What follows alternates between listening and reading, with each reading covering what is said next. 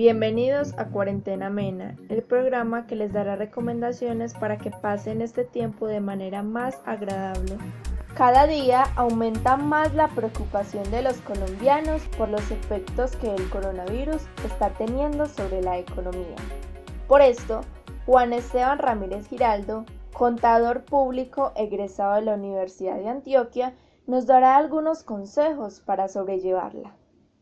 Las pequeñas empresas y los colombianos en general se están enfrentando a un cambio económico debido al brote del coronavirus, por lo cual muchos de ellos contemplan la idea de hacer préstamos, pero ¿se recomienda hacer préstamos para mejorar la situación económica de los colombianos? Hacer préstamos en esta situación coyuntural por la cual está pasando eh, el país, no solamente el país, sino también el mundo, este, podría mejorar un poco la situación económica en el corto plazo.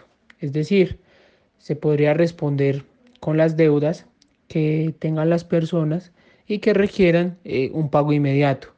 Ahora bien, la economía, o en este caso las entidades financieras, deberán bajar eh, sus tasas de créditos para poder reactivar eh, el consumo de las familias. Por lo tanto, sería prudente hacer un préstamo siempre y cuando a través del Banco de la República ya se haya decretado la baja de, de las tasas de interés para volver a reactivar el consumo de las familias como mencionaba anteriormente.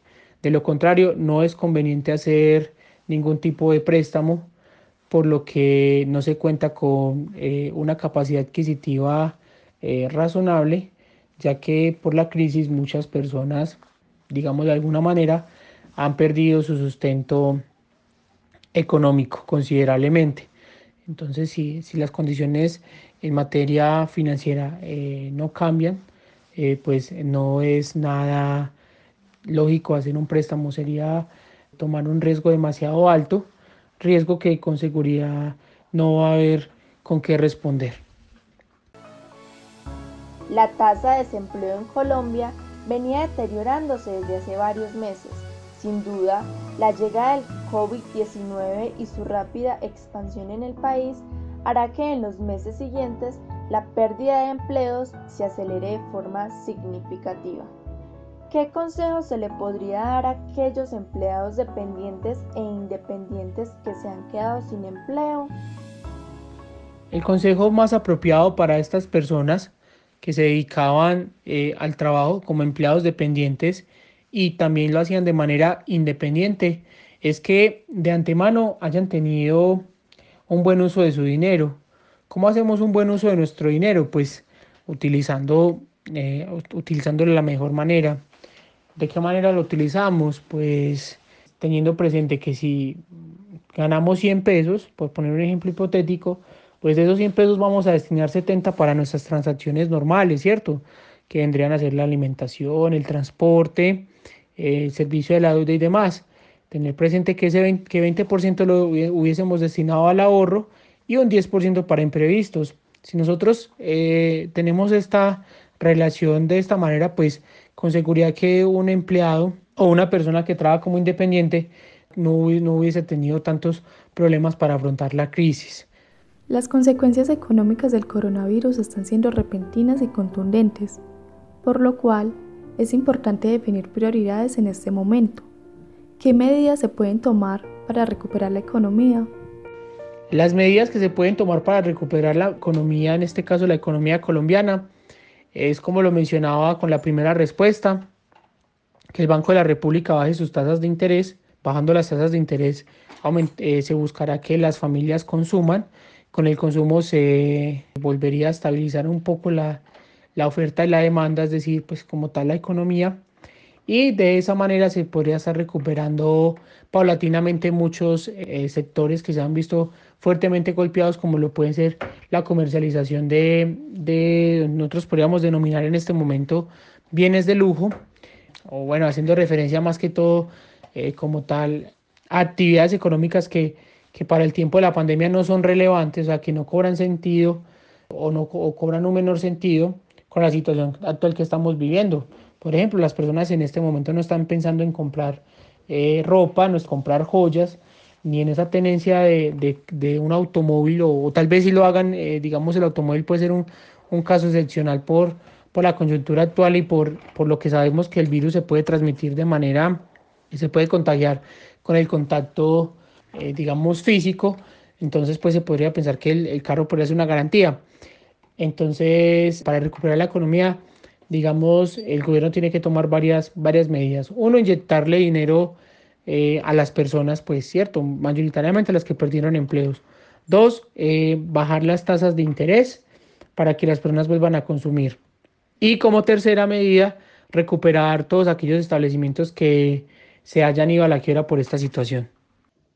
Según la revista Semana, la crisis del coronavirus tiene a la economía colombiana en emergencia se requiere pensar en fórmulas rápidas y drásticas para evitar un colapso. ¿Cómo ve usted el panorama para la economía de los colombianos en los próximos meses?